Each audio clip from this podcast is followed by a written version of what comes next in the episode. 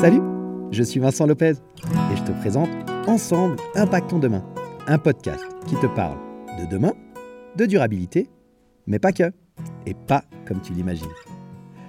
Je te propose un voyage stimulant autour de thématiques variées qui me passionnent, comme les crypto-monnaies, le développement personnel, le zéro déchet, les nouvelles technologies ou encore la gestion de tes finances personnelles. Quel que soit le domaine, je décortique les actions de notre quotidien en les analysant sous le spectre de leur impact sur le monde de demain. Comment tes choix, tes décisions, influencent notre futur, celui de nos enfants et aussi celui de la planète? Quelles sont les solutions pour vivre avec notre temps tout en respectant notre environnement et le vivant de manière générale? Alors bienvenue dans Ensemble, impactons demain.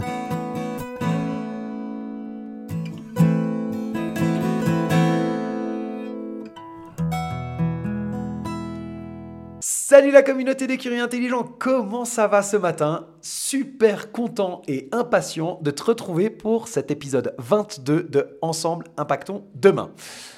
Alors pour poser le contexte et que tu comprennes un peu pourquoi je suis dans cette énergie-là, je viens de passer une heure à enregistrer l'épisode que tu vas écouter une heure au complet, vraiment, ça, ça m'était jamais arrivé. Je te parle pas du montage, etc. Juste mon enregistrement a duré une heure, tellement j'avais d'informations sur le sujet que je veux te présenter aujourd'hui. Je t'avais parlé de l'interview de, Caroline Jurado, des cryptos de Caro, que j'ai réalisé avec elle. Ça a été un super moment et euh, les épisodes sont montés et prêts à être diffusés.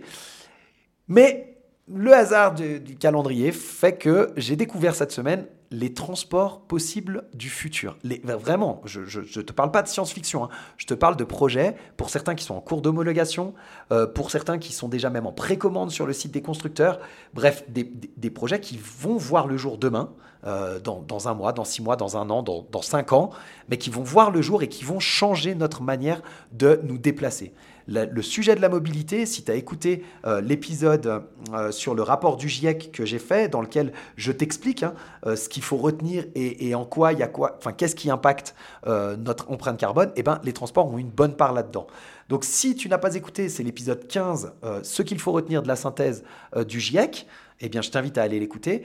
Et puis, cet épisode et cette série d'épisodes que tu vas avoir finalement, eh euh, sur les transports du futur. Et donc, je fais le lien, bien entendu, avec l'épisode 17, les transports et leur impact réel. Euh, si tu ne l'as pas écouté, eh bien, je t'invite à aller l'écouter de façon à être très au fait de ce qui se passe aujourd'hui. Dans cet épisode, aujourd'hui, je vais te présenter d'abord les technologies sous-jacentes au développement des transports futuristes. C'est une partie de, l'enregistrement que j'ai effectué aujourd'hui. Et puis, tu auras les autres parties dans les épisodes à venir. En l'occurrence, je vais te présenter des projets de transport futuriste. Mais aujourd'hui, on va se focaliser uniquement sur le fait que la possibilité que la mobilité change demain vient du fait que euh, on a des technologies aujourd'hui qui nous permettent ceci. Je vais te parler bien sûr un peu d'intelligence artificielle, mais je vais te parler surtout euh, de l'Internet des objets connectés, je vais te parler du LIDAR et je vais te parler du cloud computing. Donc je te laisse euh, avec ce premier épisode de notre série sur les transports du futur.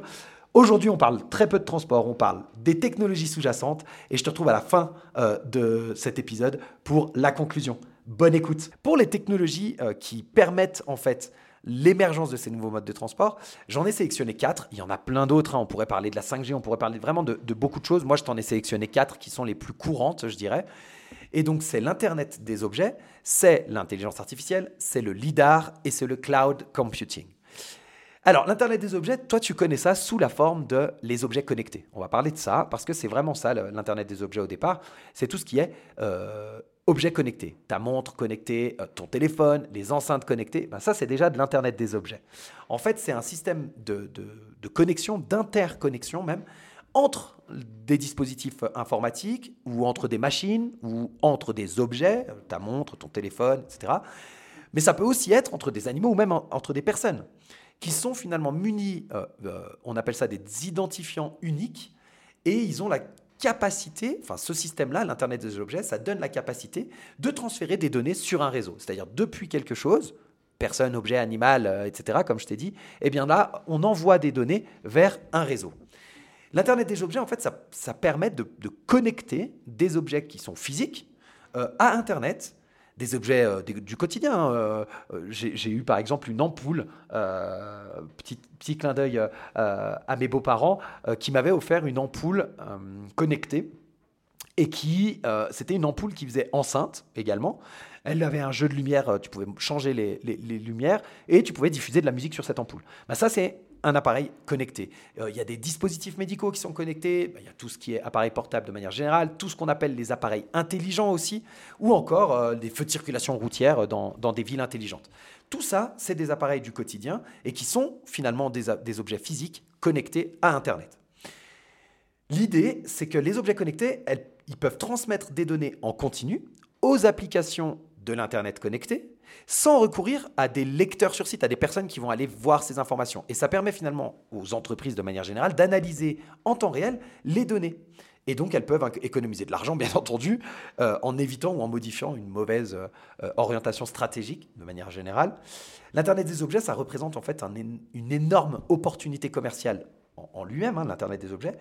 Et l'augmentation bah, du nombre d'appareils connectés et la croissance de l'Internet des objets, bah, ça affecte déjà le fonctionnement de notre monde, des entreprises, mais aussi des particuliers. Je te prenais l'exemple tout à l'heure de, des enceintes connectées. Tu rentres chez toi, tu parles euh, à ton enceinte et puis elle te met de la musique. Voilà. Et bien ça, c'est vraiment quelque chose qui est en train de changer. Et ça a un impact aussi sur eh bien, les véhicules du futur parce que bah, ces véhicules sont aussi des objets du quotidien et ils pourront, ils peuvent même ce qui est déjà le cas pour un certain nombre de véhicules, être connecté à Internet et transférer des données en direct sur les réseaux. Et donc, tu imagines bien, par exemple, si tu as déjà utilisé euh, Google Maps, Waze ou tout autre logiciel euh, GPS, et même ton GPS d'ailleurs hein, à l'époque, euh, juste le GPS, je ne parle pas du GPS dans le téléphone, mais juste un GPS de différentes marques, eh bien, ce GPS, il était connecté euh, euh, via satellite pour te donner la circulation. Et puis petit à petit, ces GPS se sont mis à se connecter à Internet, ce qui fait que tu pouvais avoir même des informations en temps réel. Le trafic, un accident sur la route, euh, un itinéraire bis avec un, un, truc sympa à visiter, etc. Ça, c'est grâce à l'Internet des objets que ça a pu se développer. Et donc, l'Internet des objets, il peut être utilisé dans de nombreux domaines tels que euh, l'agriculture, euh, la santé, la logistique, l'industrie, etc..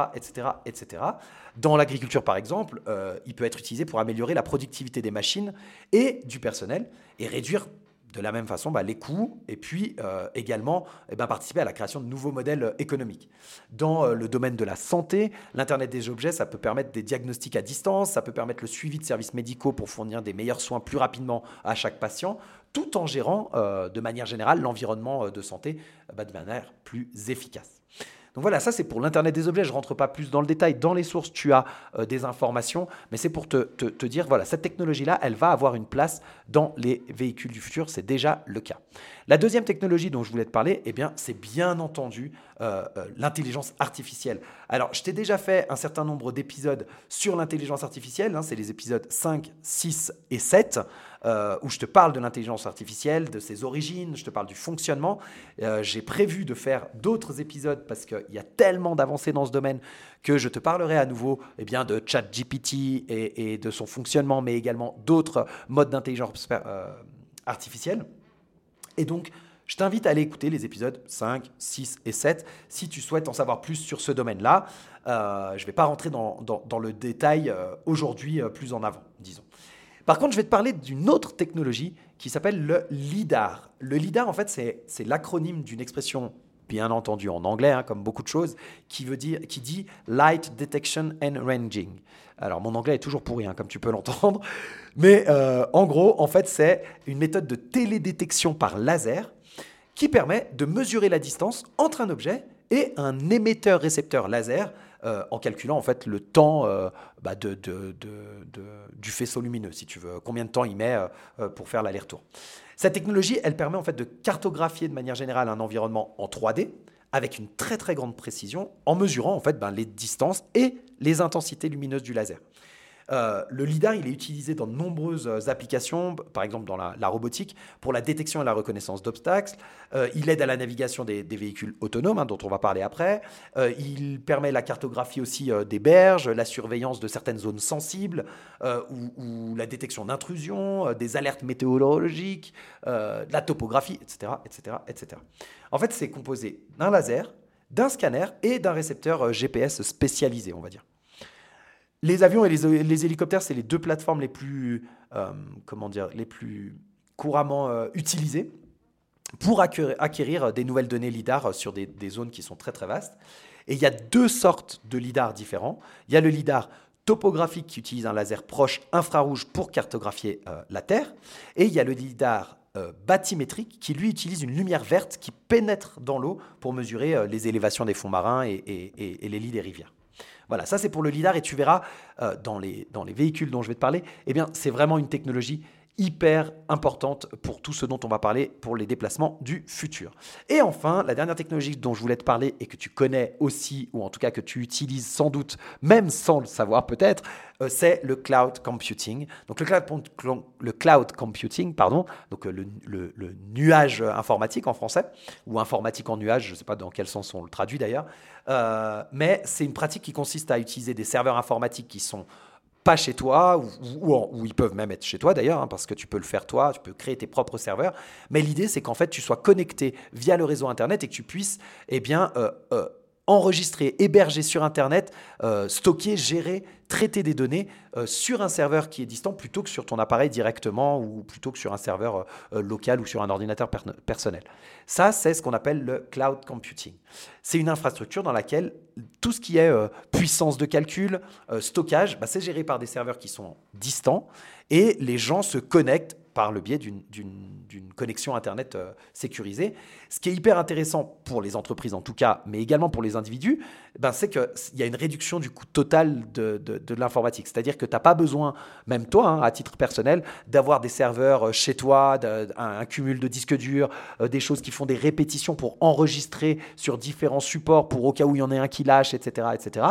Tu prends un abonnement sur un cloud, euh, alors euh, Google, euh, Apple, Amazon, enfin bref, tous les grands GAFA et d'autres boîtes, Infomaniac pour la Suisse, eh bien, proposent des services de cloud qui te permettent d'enregistrer des données à distance, de manière sécurisée, de manière protégée, et tout ça pour un coût entre guillemets assez réduit parce qu'on parle de quelques centimes ou quelques francs ou euros par, par mois. Donc c'est vraiment beaucoup plus avantageux que de créer ton propre serveur chez toi. Voilà pour le cloud computing. Et donc ça, bah, c'est déjà utilisé aujourd'hui euh, par beaucoup, beaucoup de gens. Euh, et particulièrement bah, par les entreprises euh, pour une large variété de services notamment bah, le recrutement, euh, les logiciels de paye, la gestion euh, des relations clients, c'est tout ce qu'on appelle euh, les CRM. Il y a beaucoup de CRM qui sont reliés à, donc c'est des logiciels hein, qui sont reliés à des clouds. il y a des logiciels de réunion virtuelle, tu vois, qui se sont développés beaucoup plus avec le Covid en plus, mais, mais qui sont utilisés au quotidien et qui utilisent aussi le cloud pour sauvegarder un certain nombre de données, etc. Bref, tout ça, c'est aujourd'hui déjà d'actualité, j'ai envie de te dire, mais c'est encore euh, euh, en mode de développement et ça va servir la construction des moyens de transport dont je vais te parler dès maintenant. Et voilà, c'était donc ce premier épisode sur euh, les transports du futur plutôt sur les technologies sous-jacentes au transport du futur. Bah, tu l'auras bien compris, je ne vais pas te parler euh, des transports maintenant. J'en ai parlé dans mon enregistrement, mais ce sera l'épisode de la semaine prochaine où j'attaquerai les modes de transport futuristes. En l'occurrence, je vais te parler des voitures autonomes, je vais te parler de taxis, drones, je vais te parler euh, de capsules électriques autonomes, etc., etc. Il y a de très nombreux euh, transports assez fous et donc on se retrouve la semaine prochaine pour que tu puisses découvrir ces différents modes de transport euh, à venir. Je te laisse, si tu as appris des choses, si tu as aimé cet épisode, eh bien le partager à qui tu voudras, au plus grand nombre. Euh, n'hésite pas vraiment, c'est une très bonne manière euh, de faire connaître le podcast. Et puis, ben, comme d'habitude, si ça n'est pas fait, vraiment, je t'invite à t'abonner pour ne rien rater des sorties des nouveaux épisodes. Et surtout, le fait de t'abonner, ça ne te prend pas longtemps et ça permet au podcast de remonter au niveau des algorithmes. C'est une façon de remercier le travail que je fournis. Voilà, je te souhaite en tout cas une très bonne semaine, une bonne fin de mois de juin et un très bel été à venir. Bonne fin de semaine à toi. Salut